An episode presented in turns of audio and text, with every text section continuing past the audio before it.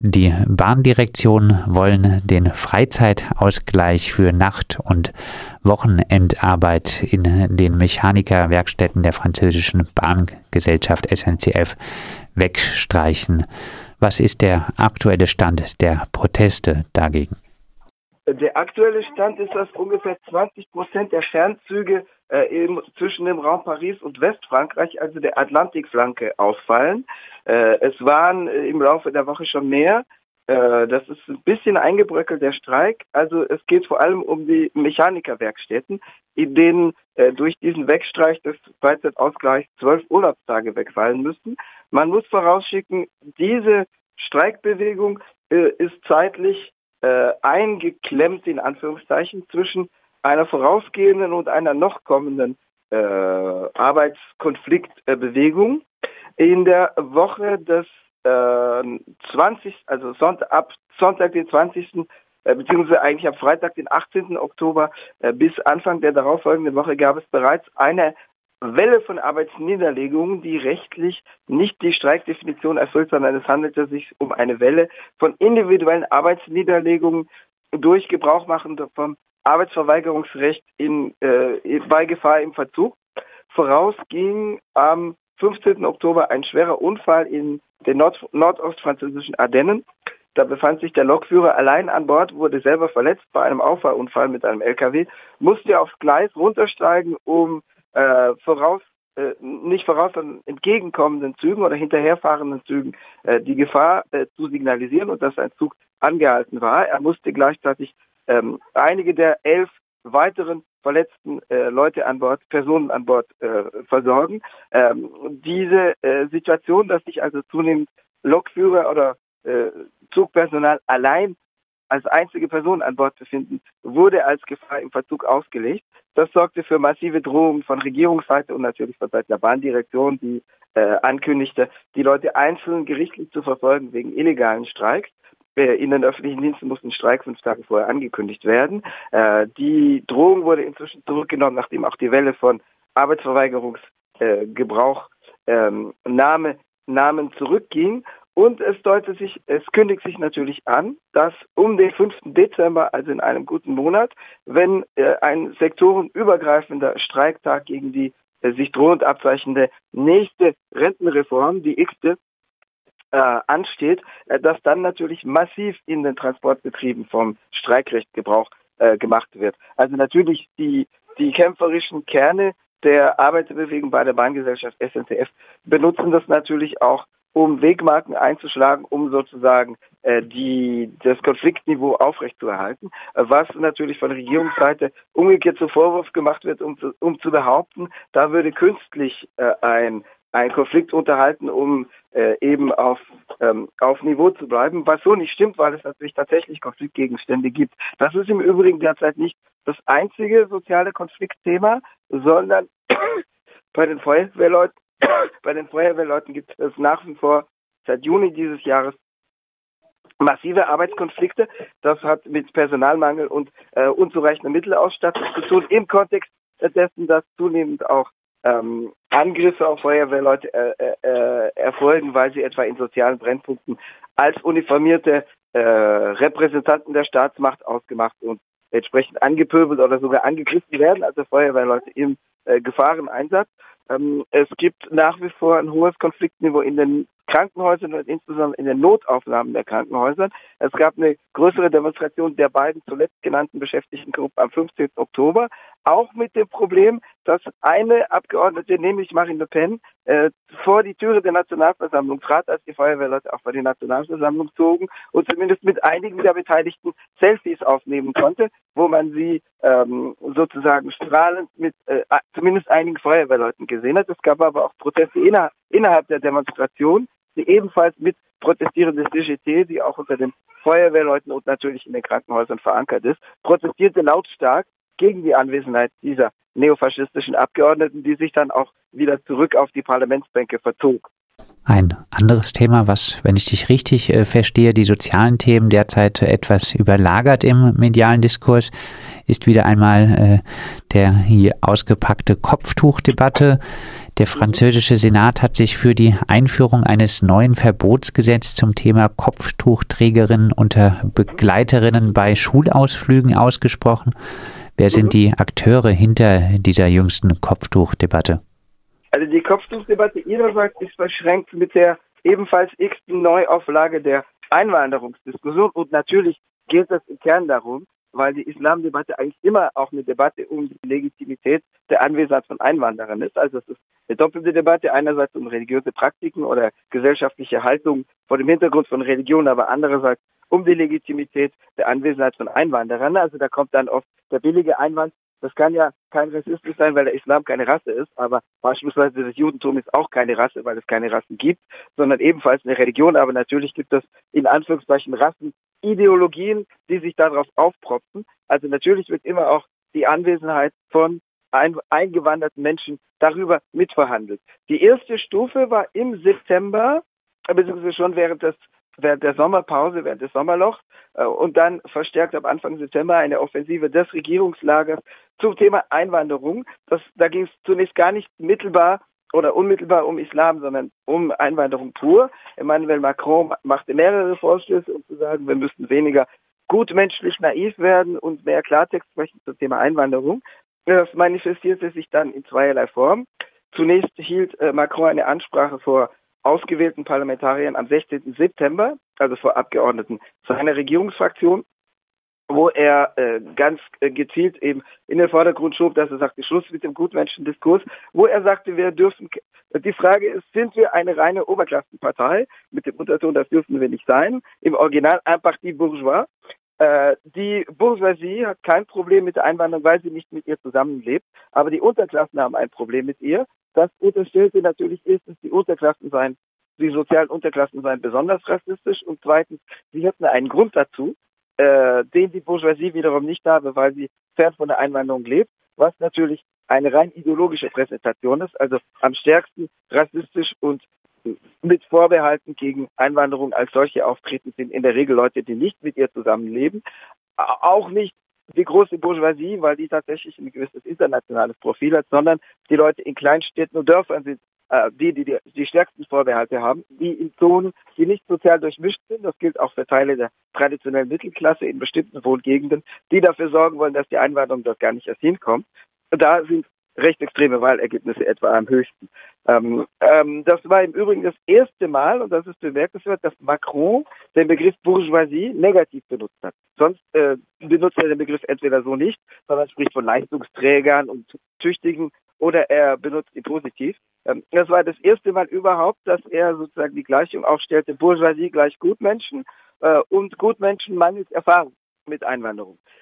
Macron bei dieser Ankündigung, bei dieser Rede tätigt eine Ankündigung, nämlich dass die beiden Parlamentskammern, Nationalversammlung und Senat, eine Aussprache zum Thema Einwanderung anberaumen sollten. Also natürlich, um diese Offensive äh, zu, zu, zu symbolisieren, zu markieren. Die war zunächst für Ende September geplant. Dann verstarb jedoch am 26. September Altpräsident Jacques Chirac. Auf allen Kanälen war tagelang nur von Chirac die Rede. Es, äh, es stand kurz vor der Heiligsprechung für äh, Jacques Chirac. Die wurde dann verschoben und die Aussprache fand am 7. und 9. Oktober in beiden Parlamentskammern statt. Ohne Votum, das benutzte natürlich die extreme Rechte wiederum, um zu sagen, das ist doch Betrug, da lässt man uns reden, aber über gar nichts Konkretes abstimmen. Die Regierung tätigte aber natürlich ein paar Ankündigungen über das, was noch kommen wird. Es geht etwa um eine Einschränkung der staatlichen Krankenversicherung für äh, entweder für Asylsuchende zu Beginn des Verfahrens während der ersten drei Monate, äh, um zu sagen, es gäbe eben Missbrauch und es stellten Leute den Asylantrag nur, um eine Krankenversicherung zu bekommen, oder für illegalisierte Einwanderer. Die extreme Rechte benutzt das also auch als Sprungbrett, um ihrerseits zu sagen, ja, die Probleme werden angesprochen, aber wir dürfen ja gar nicht über gar nichts abstimmen. Die nächste Stufe wurde dann gezündet mit der Neuauflage der Kopftuchdebatte. Zunächst ein bisschen ich würde nicht sagen unfreiwillig, aber ungeplant. Am 11. Oktober, also zwei beziehungsweise vier Tage nach der Aussprache in Nationalversammlung beziehungsweise Senat, äh, kam es zu einem Vorfall im Regionalparlament äh, der Region Burgund in Dijon. Äh, dort befand sich eine Schulklasse auf Ausflug, also das gibt es öfter, dass die auf den Besucher- und Besucherinnenbänken sitzen. Ähm, und die Schulklasse war von Eltern als Begleitperson äh, begleitet. Äh, eine der äh, anwesenden Mütter, eine 35-jährige Frau äh, marokkanischer Herkunft, trug ein Kopftuch. Das ist nicht verboten, weil es gibt zwar ein äh, Kopftuchverbotsgesetz an staatlichen Schulen, das Gesetz vom 15. März 2004, das damals nach heftigen Polemiken zuerst Ende der 80er Jahre und dann erneut ab 2003, 2004 eingeführt wurde.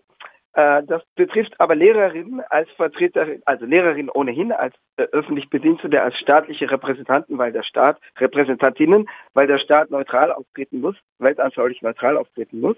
Dagegen gibt es eigentlich auch kaum Einwände in Frankreich, also was die Neutralität des Staates betrifft. Es betrifft seit dem Gesetz vom 15. März 2004 aber auch Schülerinnen, weil sich die Säkularismus, Laizität, Laizismus-Debatte dahingehend verlagert hat, dass nunmehr nicht mehr nur der Staat neutral sein muss, was kaum bestritten wird, sondern der Staat wiederum Neutralität von Menschen in seinem Herrschaftsbereich fordert, in bestimmten, in bestimmten äh, Sphären jedenfalls, in bestimmten Bereichen. Das gilt für ähm, den Schuldienst. Also Schülerinnen dürfen Studentinnen ja, Studentinnen an Hochschulen, an Universitäten ja, aber Schülerinnen bis zum Abitursniveau dürfen keine äh, Kopftücher und auch sonst keine äh, religiösen Symbole, die äh, von außen bemerk äußerlich bemerkbar sind, tragen. Die nächste Stufe ist jetzt, dass äh, angefangen wird zu diskutieren, ob das nicht äh, genauso unzulässig sei, wenn Eltern als äh, periodische Begleitpersonen, als unregelmäßig teilnehmende Begleitpersonen an Schulausflügen teilnehmen. Das ist vom Gesetz nicht gedeckt, aber in diesem Regionalparlament stand ein rechtsextremer Abgeordneter auf, Julien Odoul, ein junger Abgeordneter des Rassemblement National, der Partei von Marine Le Pen, die vor dem 1. Juni 2018 äh, Front National hieß und sagte, diese Frau muss ausgeschlossen, also die Frau, die auf den Besucherbänken, Besucherinnenbänken saß, soll aus dem Plenarsaal ausgeschlossen werden. Die Parteiführung hat sich ein bisschen distanziert, weil das kam in der Öffentlichkeit zunächst nicht so gut an, weil äh, Leute sagten, das geht dann doch zu weit, ähm, äh, also auf der auf der Frau individuell herumzuhacken. Die die Fernsehsender zeigten auch den weinenden neunjährigen Sohn, der dann durch seine Mutter umarmt wird. Das heißt, es kam in der Öffentlichkeit nicht äh, total gut an. Die Parteiführung hat den dann ein bisschen gebremst. Marie Le Pen ließ etwa durchblicken bei einem Auftritt in einer Talkshow, dass sie anders vorgegangen wäre, indem sie während der Sitzungspause zur Sitzungsleiterin gegangen wäre und gesagt hätte, äh, lasst uns die, die Frau unspektakulär ausschließen, also lasst uns die durch die Ordner rausschmeißen während der, während der Debattenpause. Mm, aber äh, das löste dann die breite Debatte auf, wo die extreme Rechte zunächst sogar gar keinen so guten Stand hatte.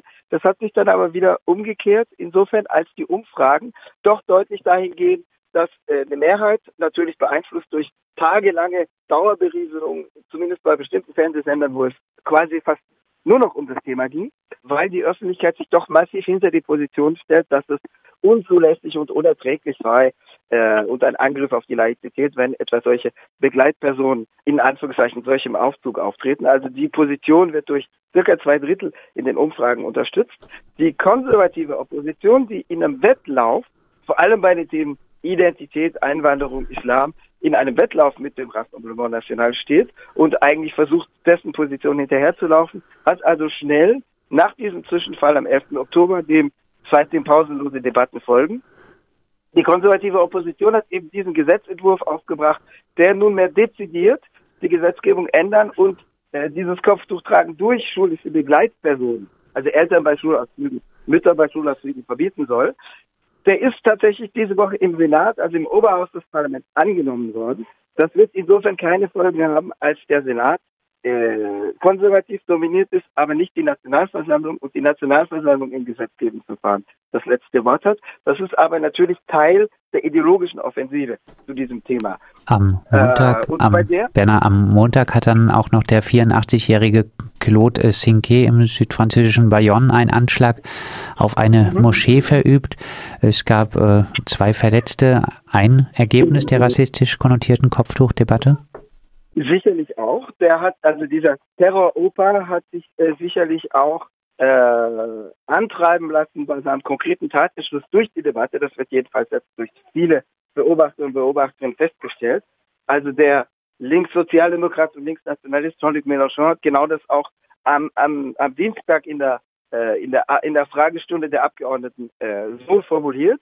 Äh, Mélenchon ist eigentlich selber ein harter Laizismusverfechter, also ein harter Säkularismusverfechter, aber ähm, er hat sich bei dieser Frage entwickelt, weil auch er äh, sehen musste, dass es da im Wesentlichen doch um eine indirekte Verhandlung des Einwanderungs- und Rassismusthemas geht.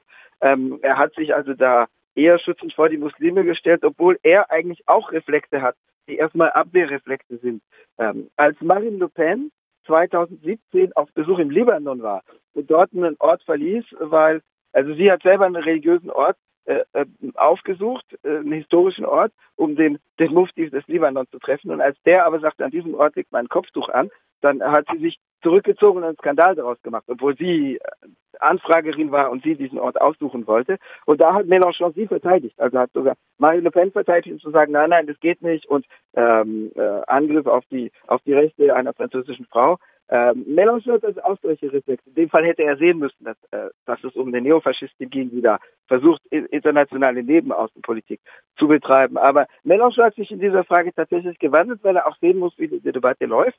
Nicht nur er, aber er jetzt als prominentes Beispiel hat diesen Verdacht formuliert, dass dieser konkrete Tatentschluss im, im Kopf dieses 84-Jährigen reifte, nachdem es 14-tägige Dauerberieselung gab. Also bei manchen Sendern mehr als bei anderen. Bei C News, äh, C oder News auf Englisch, das ist ein Sender, der dem Privatkonzern Bolloré gehört, einem der großen Misskonzerne in Frankreich, war es tatsächlich das Thema Nummer eins während der letzten 14 Tage. Kopftuch, Islam, Integration, Identität, Multikulturalismus. Auch am Tag übrigens nach dem Anschlag, wo dann plötzlich über Multikulturalismus als Gewaltursache debattiert wurde, nach dem Anschlag auf die Moschee. Dieser äh, Terroroper, der 84-jährige Claude Cinquet, hat natürlich ansonsten bereits Müll im Kopf gehabt. Das heißt, der äh, Tatentschluss hat sich zwar durch den aktuellen Kontext äh, konkretisiert, aber äh, das entspricht natürlich dem, was er seit Jahren und Jahrzehnten im Kopf hatte. Also äh, Claude Cinquet war 2015 Bezirksparlamentskandidat des damaligen Front National, äh, dessen Name inzwischen durch Rassemblement National abgelöst wurde. Die Partei hat ihm aber dann die weitere Mitgliedschaft in ihren Reihen verwehrt, weil er zu unkontrollierte rassistische Ausfälle äh, erkennen ließ. Das war auch ein Typ, der an den Staatsanwalt geschrieben hat, dass er jetzt, äh, äh, dass er jetzt Strafanzeige gegen den Staatspräsidenten Emmanuel Macron stellt. Und dann hat er seitenlange wirre Ergüsse äh, dem Staatsanwalt zugestellt, äh, wo man sich schon Fragen über seinen Geisteszustand stellte. Also der, der Typ ist halb verwirrt, wurde aber als schuldfähig anerkannt. Also es wurde äh, durch psychiatrisches Gutachten anerkannt, dass er teilweise geistig um umnachtet war, aber trotzdem schuldfähig, also nicht äh, so, dass seine Schuldfähigkeit nicht so weit eingeschränkt war, dass er keinem äh, keinem Strafrichter, keiner Strafrechtsdring vorgeführt werden könne. Und natürlich jemand, der für eine rechtsextreme Partei kandidiert, hat eine bestimmte ideologische Ausrichtung. Also ich würde sagen, da muss man die tiefer sitzenden ideologischen Ursachen und den unmittelbaren konkreten Anlass unterscheiden. Bernhard, dann noch eine weitreichende Abschlussfrage. Äh, mhm. Wie geht's weiter in Frankreich? Äh, Klassenkampf mit Auseinandersetzungen in den Betrieben, wo der Rassemblement National von Marine Le Pen nicht viel zu sagen hat oder doch eher Rassismus? Das ist tatsächlich eine weitreichende Frage. Ich würde aber darauf antworten, beides. Es wird einfach beides äh, weiterhin geben, weil es kann ja auch eine Polarisierung geben, in, dem, in der beide Formen von Opposition gegen das bestehende und die derzeit durchgeführte Politik wachsen. Der Rassemblement National nimmt also auch an Zustimmung in der öffentlichen Meinung zu. Die letzte Umfrage von gestern, beziehungsweise vorgestern Abend, die vorgestern Abend bekannt wurde, lautet, äh, im Falle einer erneuten Präsidentschaftswahl an diesem Sonntag würde Marine Le Pen im ersten Wahlgang zwischen 27,5 und 29 Prozent der Stimmen einsammeln. Das waren bei der letzten Präsidentschaftswahl im ersten Durchgang 21,3. Also sie würde jetzt rund sieben Prozent mehr im ersten Wahlgang einsammeln können als beim letzten Mal 2017, obwohl sie sich damals blamiert hat mit ihrer berüchtigten, mit ihrem berüchtigten Auftritt in der Fernsehdebatte vor der Stichwahl vom 3. Mai 2017, wo sie vor allem wirtschaftspolitisch ihre Ahnungslosigkeit unterstrichen hat. Und sie hatte dann ja auch einen Einknick äh, in der öffentlichen äh, Popularität und Wahrnehmung. Aber sie legt jetzt wieder massiv zu. Aber gleichzeitig gibt es natürlich auch die soziale Protestfront, wo äh, Konflikt, das Konfliktniveau zunimmt. Es wird einfach beides wachsen. Es gibt auch Leute, die an beiden teilnehmen, die sowohl bei den Gewerkschaften mitlaufen, um gegen soziale Einschnitte zu protestieren, als auch dann bei Wahlen ihre Stimme zu extremen Rechten tragen. Also dieses Problem äh, wird es weiterhin geben und wird natürlich auch innerhalb der Arbeitsbewegung aufgeworfen sein. Aber meine These ist, dass tatsächlich beides wächst und natürlich ist auch Links- wie Rechtsopposition gegen Emmanuel Macron, der sozusagen aus der Großbourgeoisie und aus der politischen Mitte heraus zu regieren versucht, gibt. Das sagt äh, Bernhard Schmid, freier Journalist und unser Frankreich-Korrespondent aus Paris. Mit ihm haben wir gesprochen über äh, Bahnstreiks und auch über die rassistische Kopftuchdebatte und äh, die gewalttätigen Folgen auf der Straße.